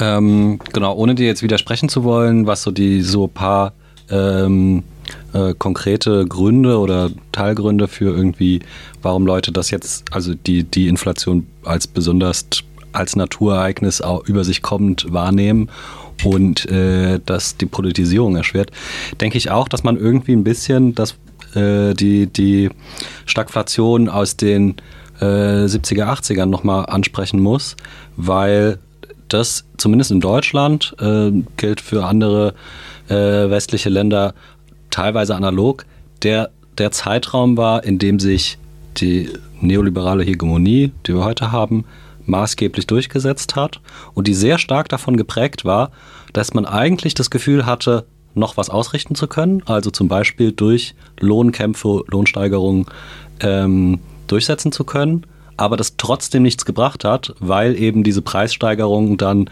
ähm, ja eben nicht als irgendwie veränderbar wahrgenommen wurde und nicht, man nicht konkret gegen diese Politik der Unternehmen, dass man dass Lohnsteigerungen sofort in Preissteigerungen umgesetzt werden, dass man da, dagegen sich nicht wehren konnte und dass das sehr wesentlich das Gefühl von Capitalist Realism konstituiert. Also für diejenigen, die bei unserer Sendung vor einem Jahr zum Thema ähm, nicht so aufmerksam waren oder die noch nicht kennen. Ähm, äh, Capitalist Realism ist so ein bisschen die Vorstellung, äh, dass der Kapitalismus zwar nicht gut ist, aber es auch keine Alternative gibt und es sich nicht lohnt, für Alternativen einzutreten, die es nicht geben kann. Und genau, ich denke, dass halt diese Phase sehr stark dieses Gefühl konstituiert hat und damit das Gefühl selbst sehr stark damit äh, konnotiert ist, dass man eben gegen Preiserhöhungen nichts machen kann. Mm, du hast gerade von Stagflation geredet, also die Phase der Stagflation. Was meint Stagflation? Ah, stimmt. Ähm, das, also genau das, was wir vorher kurz mit der Lohnpreisspirale angesprochen hatten, dass es halt äh, immer wechselseitig äh, Lohnerhöhung, Preiserhöhung, Lohnerhöhung, Preiserhöhung und relativ konstant relativ hohe Inflationsraten gab nach der Ölkrise und es gleichzeitig halt wirtschaftlich kein Wachstum oder kaum Wachstum gab. Das meint der Begriff Stagflation. Also Zusammenziehung aus Stagnation und Inflation. Ich glaube, ich finde so die These, die du gerade da so ein bisschen in den Raum gestellt hast, ich glaube, es ist so spannend, sich die anzugucken und so, aber ich glaube, man kann sie sich schon noch nicht angucken, ohne dazu zu sagen, von wann ist die. Ich würde sagen, die beschreibt halt schon ein ganz bestimmtes Gefühl, so nach der Finanzkrise auch. Ähm, also einfach, ein, wo, glaube ich, das nochmal eine andere Situation auch war in Bezug auf soziale Bewegungen der Zeit. Also wo man eher so das Gefühl hat, von man führt irgendwie einen krassen Abwehrkampf gegen einen absolut übermächtigen Gegner, nämlich irgendwie globale Finanzmärkte. Und zum Glück sind ja in den letzten 10, 12 Jahren auch nochmal Sachen passiert. Ähm, und dieses Gefühl von, wir finden Kapitalismus zwar nicht gut, aber sehen auch keine Alternativen. Da habe ich das Gefühl, dass sich schon gerade viel verändert. Einfach auch mit so, es gab irgendwie eine breite Fridays for Future Bewegung. Es gibt irgendwie dann so in den letzten Jahren ja einfach immer wieder sehr, sehr große Bewegungen, irgendwie Black Lives Matter und so weiter, die irgendwie dann immer wieder so neue Rekorde brechen von so, so groß wie irgendwie schon seit 80 Jahren nicht so mäßig.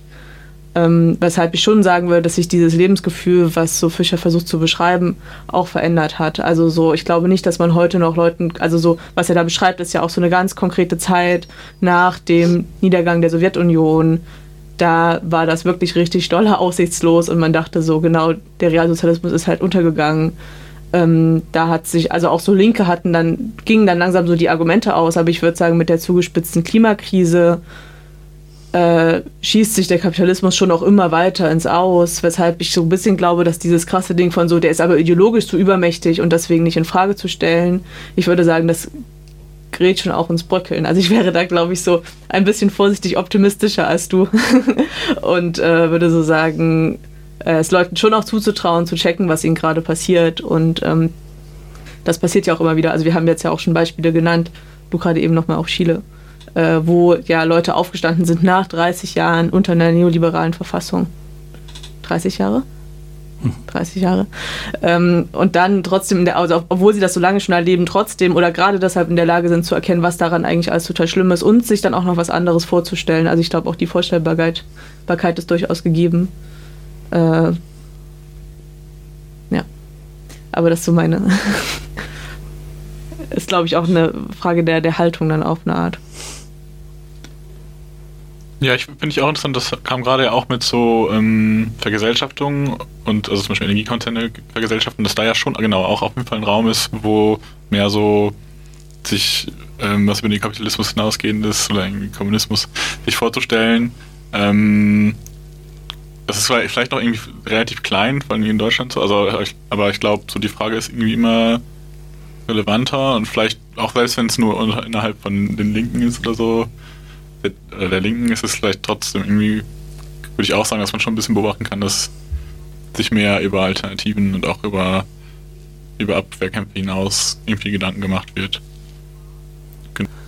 Ähm, ja, ich glaube, haben wir halt ein bisschen Dissens, aber ist ja okay. Ähm, dass, also ich denke nicht, dass das äh, Kapitalismus vor allem ideologisch hegemonial ist. Das, also das meinte ich halt mit so, ne, Leute sind mehrheitlich der Meinung, dass es irgendwie abgefuckt ist aber ähm, das sozusagen, der, der macht er halt trotzdem durch Zwang und durch Alternativlosigkeitsglauben halt ähm, trotzdem aufrechterhalten werden kann.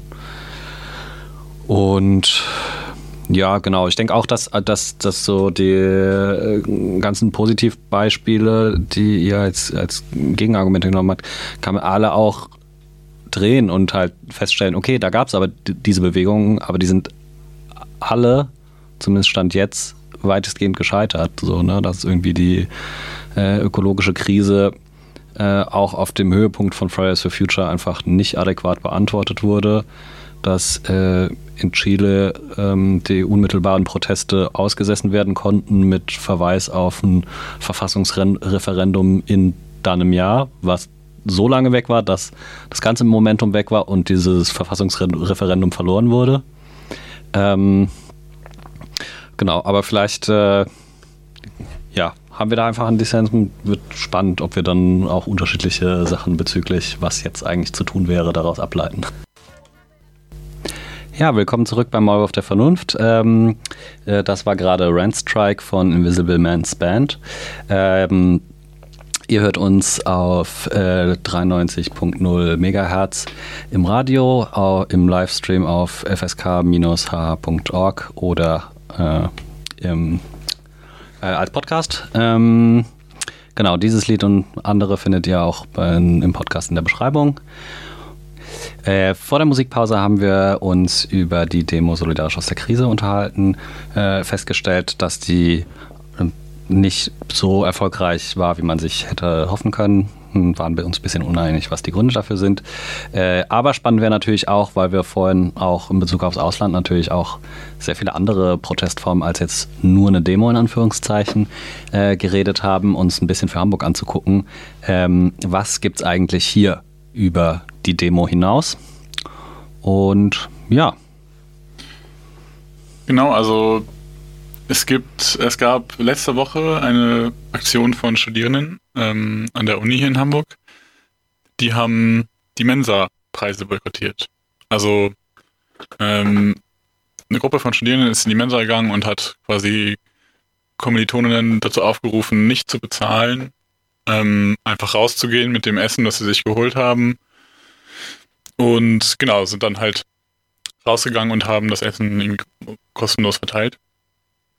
Ähm, die Forderungen, die dann, die es dann da gab, oder das waren eben, dass die Preise in den Mensen, also das Problem war, dass die Preise in den Mensen zu hoch sind und sowieso auch die Studierenden irgendwie in einer prekären finanziellen Situation sind. Also es ging jetzt nicht nur um die vielleicht Mensa-Preise, sondern auch generell um irgendwie Auswirkungen von Inflation auf äh, die Situation von Studierenden.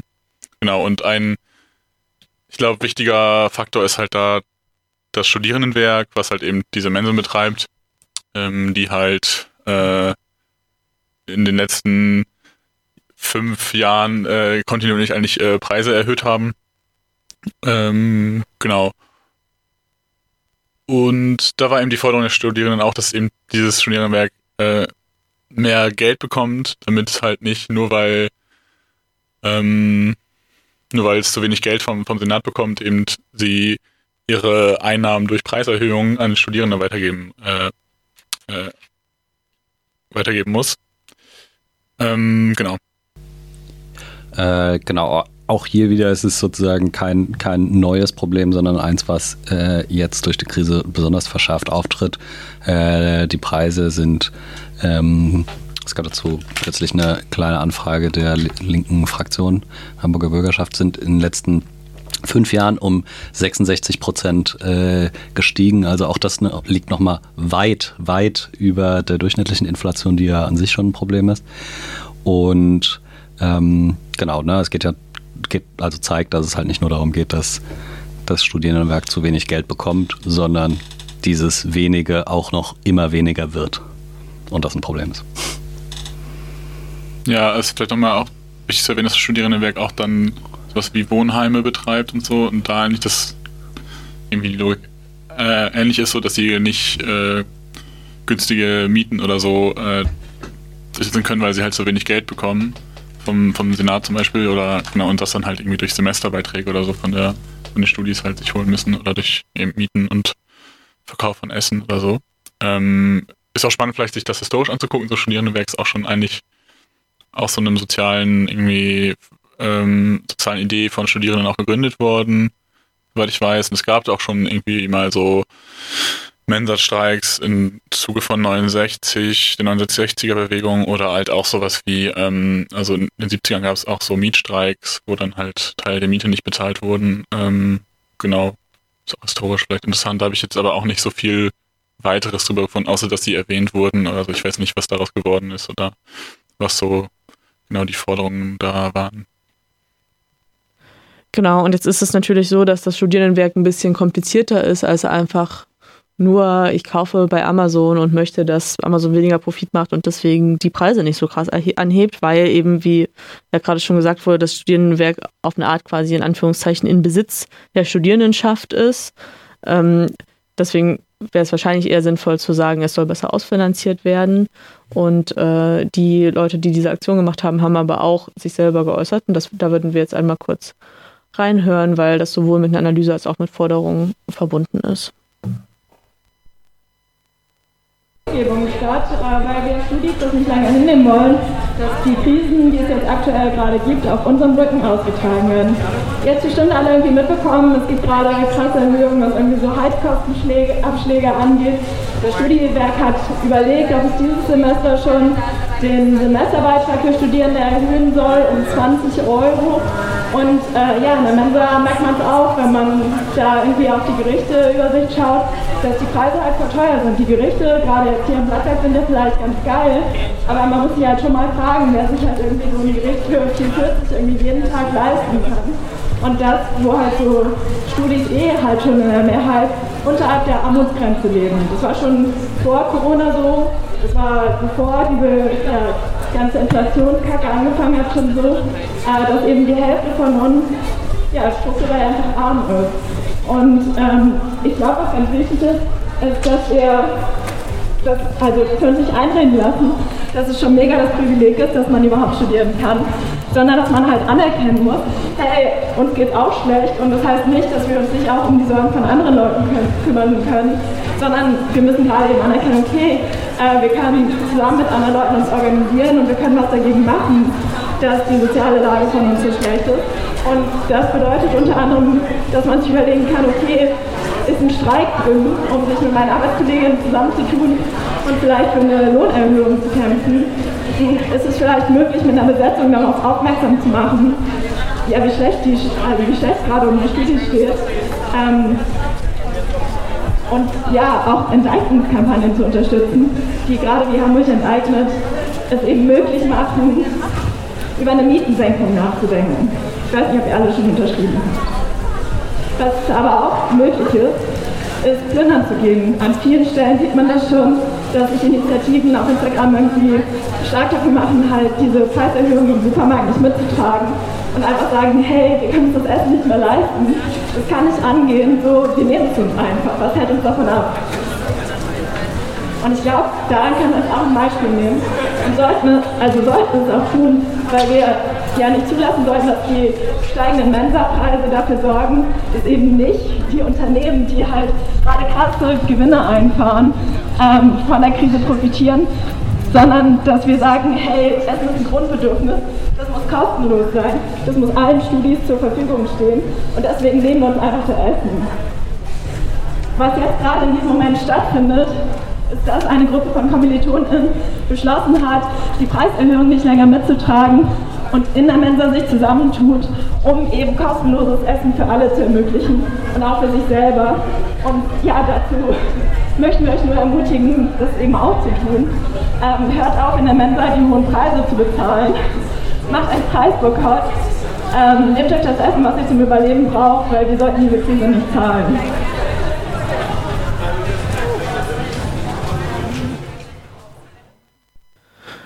Genau, hier ist ganz wichtig zu sagen, dass diese Art der Aktion sich natürlich nicht gegen die Beschäftigten richtet und irgendwie das Ziel hat, dafür zu sorgen, dass sie dort für lau arbeiten oder so. Das wäre völlig absurd, sondern ähm, Beschäftigte und Studierende haben ja, ja eigentlich ein ähnliches Anliegen, wie gerade eben ja auch schon gesagt wurde, nämlich, dass das Studierendenwerk besser ausfinanziert werden sollte, damit eben sowohl die Beschäftigten aufgrund dieser ganzen Inflation, die wir jetzt ja schon sehr viel besprochen haben, äh, mehr Geld bekommen, aber eben auch Studierende nicht einfach teures Essen bezahlen können, sondern dass da die Preise wieder gesenkt werden müssen.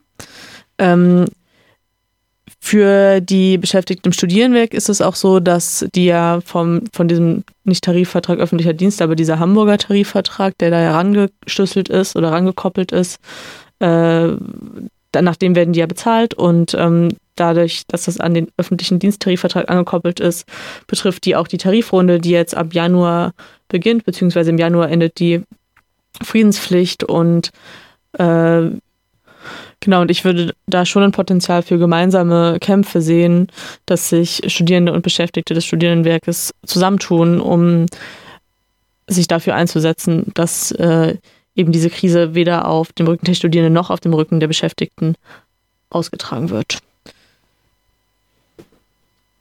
Ähm, ich bin auch gespannt, wie es so weitergeht. Also wieso, ob so eine Plünderung oder Pressboykott irgendwie das Potenzial hat, so dass das massenhaft passiert oder so. Dass jetzt, ähm, vielleicht bin ich da auch ein bisschen skeptisch so. Auch ähnlich, ich habe es gerade schon mal ein bisschen gesagt, dass es auch, es gab jetzt nicht so die eine Aktion der Uni oder Studierendenwechsel, die eine Preiserhöhung, gegen die man irgendwie so plakativ demonstrieren kann oder so. Ähm, aber genau, das denke ich mal auf jeden Fall spannend, wie es da weitergeht oder so, oder ob das irgendwie eine ja, Aktionsform ist, die so, ja, wo immer mehr Leute dazu kommen äh, können. Oder ob dafür vielleicht doch dann die Umstände noch nicht gegeben sind oder so, weil vielleicht doch eine, äh, für viele die Preise in der Mensa noch erschwinglich sind oder beziehungsweise im Vergleich zu so anderen Preisen immer noch günstiger sind und da irgendwie das nicht notwendig sehen. Aber na, ich keine Ahnung, ich glaube, ich finde schon ja, die Idee eigentlich äh, gut, äh, nochmal so damit, also mit der Plünderung halt irgendwie darauf aufmerksam zu, zu, machen und auch zu sagen, so, nee, sonst nehmen wir es halt. Aber ich bin auch gespannt, ob es irgendwie, wie es da, ob sowas irgendwie äh, eine Perspektive hat. Ähm, du hattest eben den gemeinsamen Kampf von Mensa-Beschäftigten und Studierenden angesprochen. Ähm, ich finde, also so, äh, so, so richtig gemeinsam kämpfen kann man erstmal nicht, weil es ja schon irgendwie unterschiedliche Kampffelder und unterschiedliche Kampfmittel auch sind. Ne? Die Mensa-Beschäftigten wollen ihre Arbeitsbedingungen äh, verbessern, können dafür streiken. Äh, Studierende können auch streiken, aber als ArbeiterInnen und nicht sozusagen als BesucherInnen von Mensa. Ähm, und genau, ne, sind so insofern kein direkter Teil des Streiks. Und umgekehrt äh, können Mensa-Beschäftigte nicht die Mensa-Preise boykottieren.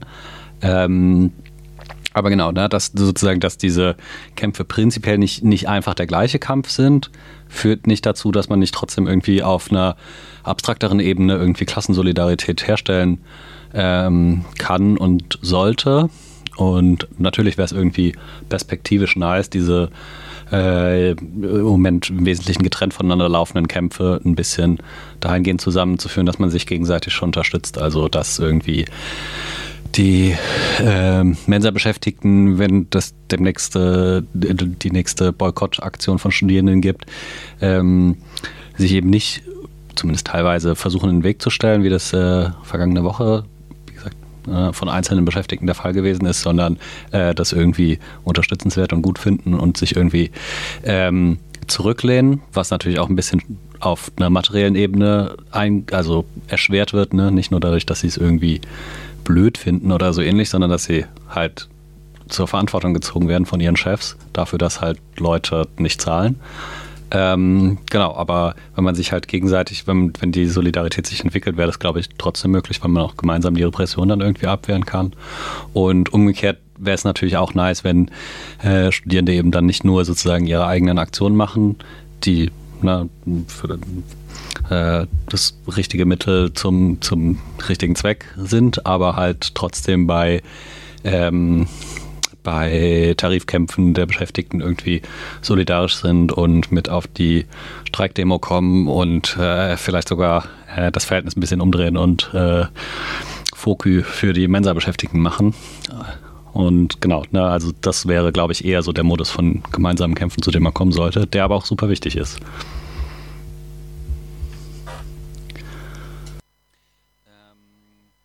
Ja, genau. Ich wollte nochmal auf das, was wir haben am Ende von unserem äh, Demo-Reflexionsteil angesprochen hatten, zurückkommen, nämlich äh, was, was leitet man jetzt so daraus ab oder was, äh, was findet man taktisch, strategisch für die Linke richtig?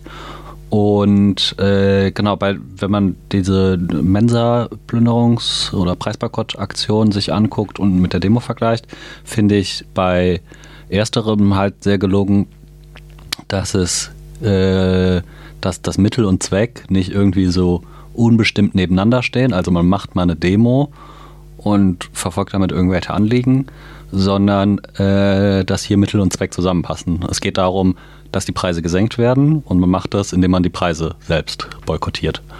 Und ähm, genau, da, da, das glaube ich ist halt äh, im Gegensatz zu einer Demo das Mittel, wie man halt seine eigene, ähm, seine, seine eigene, seine eigene Position eben nicht nur als irgendwie partizipierender am Demokratiespektakel realisiert, sondern halt äh, wirklich kämpft und versucht irgendwie einen Modus zu entwickeln, wo man Druck ausüben kann.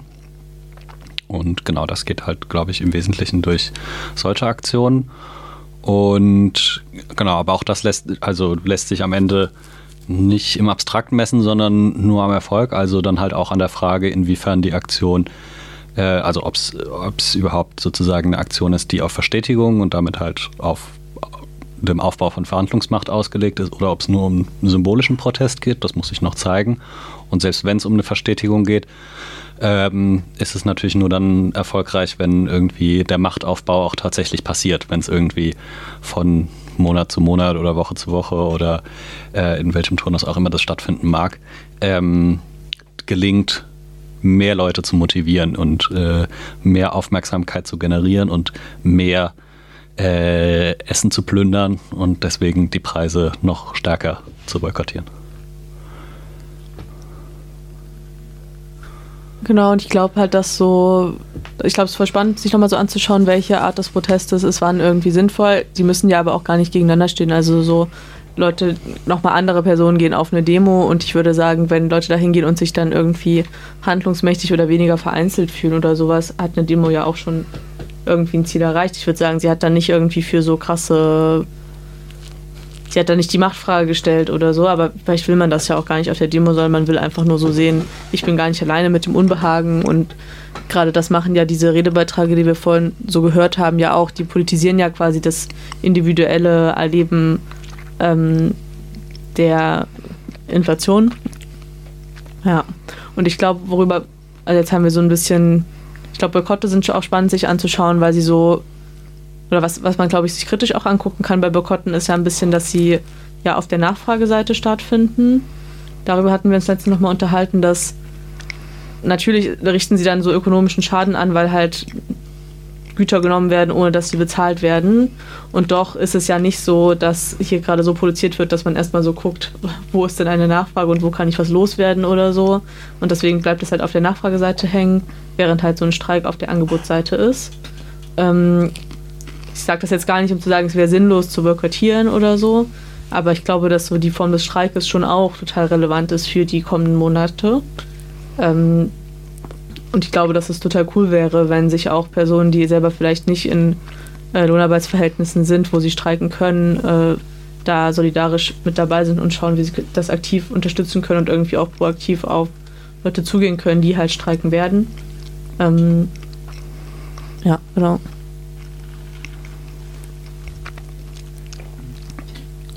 Ja, ich glaube, du hast es gerade auch irgendwann mal angesprochen, oder was du jetzt angesprochen hast, finde ich äh, voll spannend, genau, dass man so ein bisschen diese beiden Seiten sich anschaut. Ähm, also, es braucht irgendwie auf der, ja, man es Angebotsseite oder, oder äh, in der Produktion irgendwie äh, höhere Löhne auf jeden Fall. Ähm, und da muss man irgendwie, genau, irgendwie streikmächtig werden und irgendwie da auch unterstützen. Ähm, und es braucht halt irgendwie Preise, die also eine Kontrolle über Preise, dass nicht einfach quasi Unternehmen auf, in Reaktion auf, auf die höheren Löhne einfach ihre Preise erhöhen, sondern dass man dann zu irgendeiner also Form von Preiskontrollen kommt, ne, wie das auch immer aussieht oder, oder natürlich im besten Fall auch teilweise irgendwie äh, Enteignung oder Vergesellschaftung, dass man gleich selbst demokratisch darüber entscheidet, aber vielleicht so als Zwischenschritt schon auch so eine, genau, dass dann äh, auch die Preise kontrolliert werden in Zukunft, so als, als irgendwie Ziel auf jeden Fall. Also dass man vielleicht dann nicht einfach bei einer in Boykott dann vielleicht stehen bleibt und dann auch ja, dann solche weitergehenden Forderungen hat, ich weiß nicht. Ähm, ja, das finde ich interessant. Also ich habe natürlich nichts gegen äh, Preiserhöhungen, aber ich finde, man kann schon diese die, die gesamte Logik vom Arbeitskampf auf die ähm, auf die Konsumptionssphäre oder Nachfrageseite, ähm, kann man eins zu eins, finde ich, anwenden und muss dann halt überlegen, wie, wie die Entsprechungen funktionieren. Ne? Also, dass sozusagen der, der, der Preisboykott dem Streik ein bisschen entspricht, hatten wir jetzt gerade. Aber ich finde nicht, dass sozusagen das, äh, die, das dann nur als, als Forderung an die Politik äh, gerichtet werden kann, die dann irgendwie Preiskontrollen umsetzen kann, sondern, also ich stelle mir das schon ein bisschen so vor, dass man perspektivisch nur dann äh, die, die als Arbeiterinnenklasse die Macht irgendwie ausbauen kann, wenn man selbst ähm, analog zu Gewerkschaften halt irgendwie Verbände besitzt, die sowas nicht nur organisieren, sondern dann auch sprech- und äh, verhandlungsfähig sind. Also dass sozusagen ähm, es KonsumentInnen-Gewerkschaften gibt oder keine Ahnung, vielleicht ein anderer äh, Begriff, der irgendwie passender ist, ähm, Einkaufskollektive oder wie auch immer, die sagen können, jo, also eine Preiserhöhung, die über das und das hinausgeht, wird von uns nicht toleriert. Und sozusagen die implizite Drohung ist, ja, wir organisieren sonst äh, den Loot. Ähm, aber sozusagen, und dadurch sozusagen schon das ist halt dann ähnlich wie was Gewerkschaften mit Lohnerhöhungen machen, sozusagen schon im Vorhinein irgendwie ähm, Ziele ausgeben sollen oder, oder sozusagen äh, Forderungen formulieren können, die nicht einfach nur abstrakte Forderungen sind, sondern mit der Drohung von irgendwie einem konkreten Kampfmittel, was man bis dahin aber halt erstmal entwickeln muss, ähm, unterlegt sind. Aber das finde ich unterstellt halt so eine das unterstellt hat, dass Unternehmen sich wirklich so ernsthaft die Frage stellen, für wen produzieren wir? Also tun sie auf eine Art schon auch, aber die Macht liegt ja nicht in der Hand der Konsumentinnen, weil im Endeffekt, also das, was ja gerade passiert, ist ja auch immer wieder, Unternehmen stellen fest, aha, äh, Leute haben irgendwie etwas gegen die Art, wie wir Fleisch produzieren lasst für die mal vegane Produkte produzieren. Und dann ist irgendwie so, es gab noch nie so viele Menschen, die vegetarisch gegessen haben in Deutschland wie jetzt gerade. Und trotzdem ist so die deutsche Fleischindustrie auch genauso groß wie nie zuvor. Also eigentlich so Beispiele, wo so ein bisschen, glaube ich, sehr gut sichtbar wird, dass die Konsumentinnen sehr machtlos sind und äh, was einfach daran liegt, dass Wirtschaft nicht, äh, nicht so rum funktioniert. Also dass halt nicht die Nachfrage das Angebot bestimmt. Und ich glaube, dass, also ich finde es irgendwie spannend, da nochmal so ein bisschen drüber ins Gespräch zu kommen, wie genau du das vorstellst mit diesen Zusammenschlüssen von Konsumentinnen. Aber die wirkliche Machtseite scheint mir doch eher bei denjenigen zu liegen, die irgendwie kollektiv Arbeitskraft nicht mehr verkaufen oder sagen, wir wollen es nicht so machen, sondern nur so. Also ich hätte so ein bisschen den Eindruck, dass da eher die, die Stellschraube ist. Ähm, weil man als Konsumentin ja quasi auch am Ende eines Produktionsprozesses Prozesses steht und nicht am Anfang. Also das so von der, von der Reihenfolge her macht es für mich weniger Sinn, da anzusetzen, als da, wo Leute eben produzieren. Mm, ja, ich denke, also der, der Unterschied, würde ich sagen, weniger in der, liegt weniger in der Reihenfolge, sondern in der Frage, wie vereinzelt die, die einzelnen ähm, ArbeiterInnen in der jeweiligen Situation sind. So, ne? Und keine Ahnung, so, ne? man kann irgendwie den Regress der Gewerkschaftsbewegung in den letzten 40 Jahren beklagen, muss aber feststellen, es gibt trotzdem noch Gewerkschaften und es sind ziemlich viele Leute in Gewerkschaften organisiert und in manchen Branchen ist der Organisationsgrad sogar ziemlich hoch.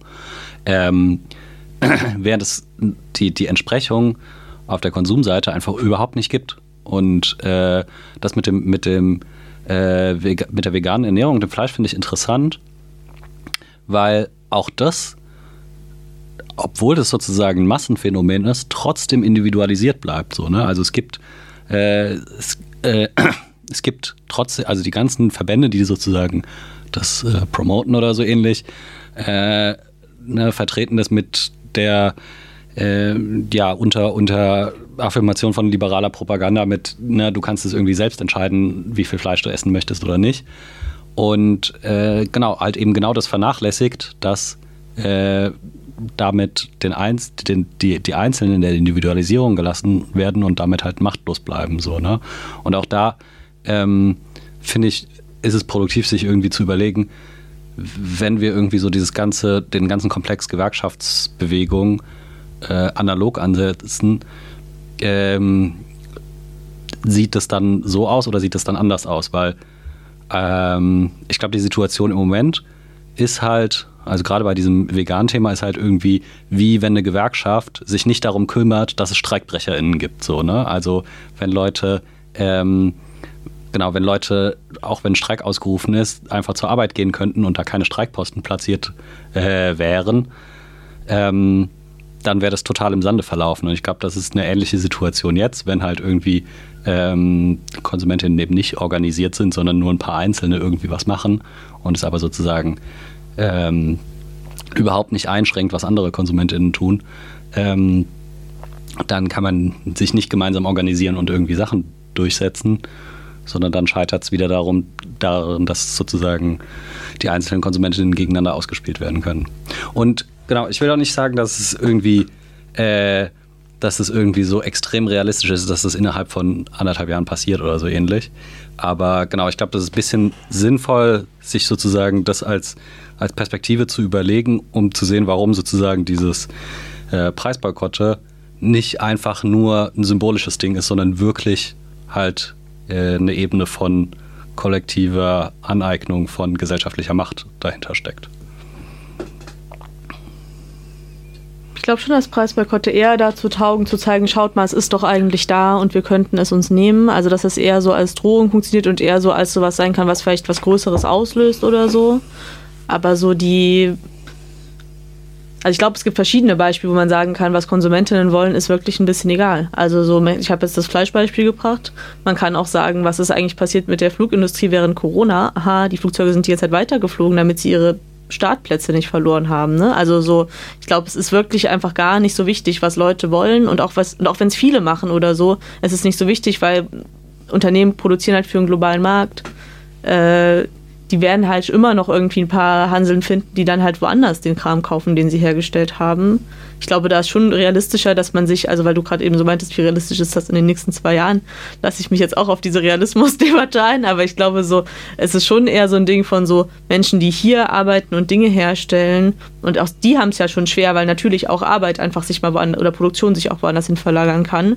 Aber beim Verkauf von Gütern ist es ja verdammt einfach, die einfach irgendwo anders hin zu verkaufen und halt ständig neue Märkte zu schaffen, irgendwie einen riesengroßen Markt für Saatgut zu schaffen, für Länder, die eigentlich das überhaupt nicht brauchen und deren lokale Landwirtschaft damit kaputt gemacht wird. Auch das schafft irgendwie die Agrarindustrie. Also so, ich sehe da, ich finde es, glaube ich, wirklich schwierig in der globalisierten Wirtschaft zu sagen, die Konsumentinnen könnten sich zusammenschließen und dann äh, so eine dadurch eine Macht aufbauen. Also ich, ich glaube, der, für mich ist, glaube ich, der Boykott eher eine Möglichkeit, um aufzuzeigen, hier ist übrigens ein Knackpunkt, eher so eine, eine von diesen, diesen Sollbruchstellen, von denen man manchmal so hört, die es, glaube ich, so auszuweiten gilt, um, gilt, gilt, um dann so eine, ja, um, um da so Mobilisierungspotenzial drin zu haben. Äh, die Gewerkschaft der Edeka-Käuferin werde ich nicht morgen gründen.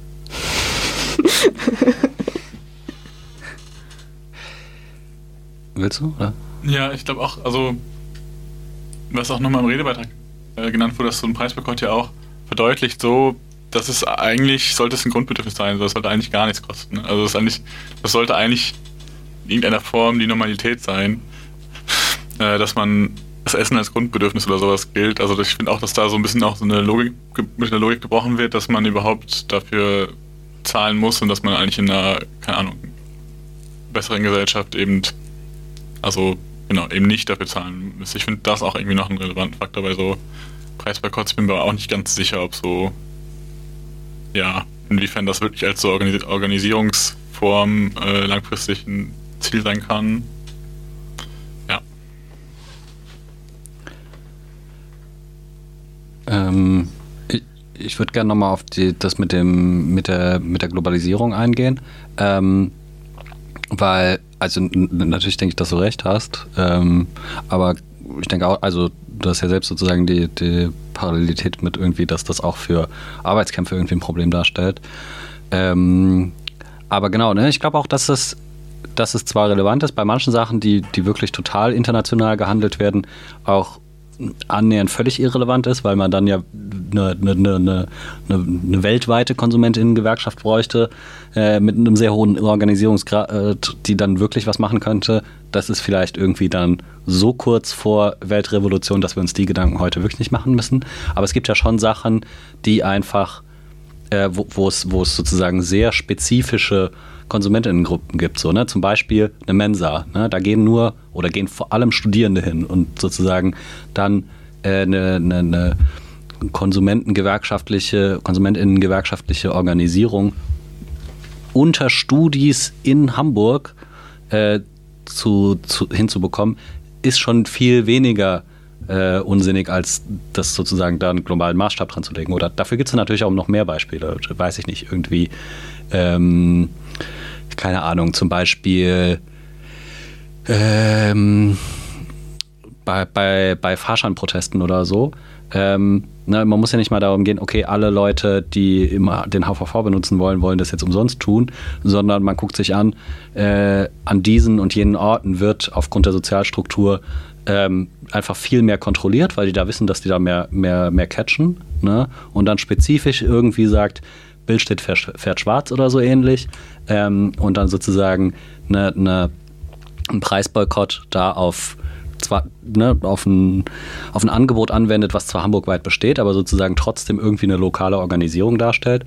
Auch das, glaube ich, ähm, genau, kann funktionieren tatsächlich. Und ja, genau, also wie gesagt, ich bin, bin nicht der Meinung, dass das irgendwie auf Kosten von irgendwie Überlegungen, wie man, wie man sich als äh, äh, als Arbeiterinnenklasse eben als Arbeiterin organisiert, aber man muss sich schon irgendwie, und das finde ich ist die, die zentrale Konsequenz aus irgendwie dem, der Lohnpreisspiralen Auseinandersetzung, die wir vorhin diskutiert haben, ähm, man muss eben beides machen. Man muss sich sowohl am Arbeitsmarkt als auch am äh, Gütermarkt organisieren.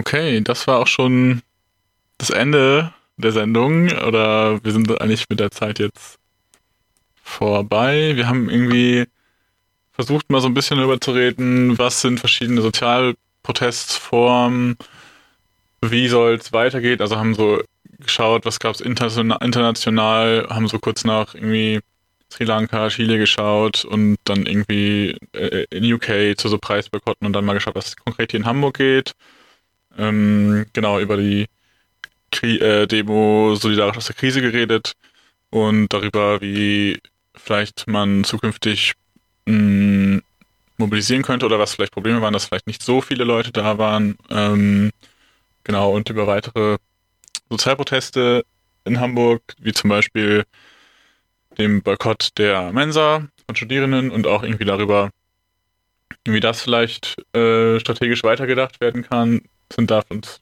anscheinend auch ein bisschen uneinig. Aber ja, ähm, schön, dass ihr alle zugehört habt. Äh, wir sind mal auf der Vernunft. Ihr hört uns auf FSK 93,0 MHz oder im Livestream auf www.fsk-hh.org oder auch äh, im Podcast, als, als Podcast. Ähm, falls ihr es im Podcast hört, die Musik findet ihr in einer Spotify-Playlist in der Beschreibung. Genau. Und dann bis zum nächsten Mal.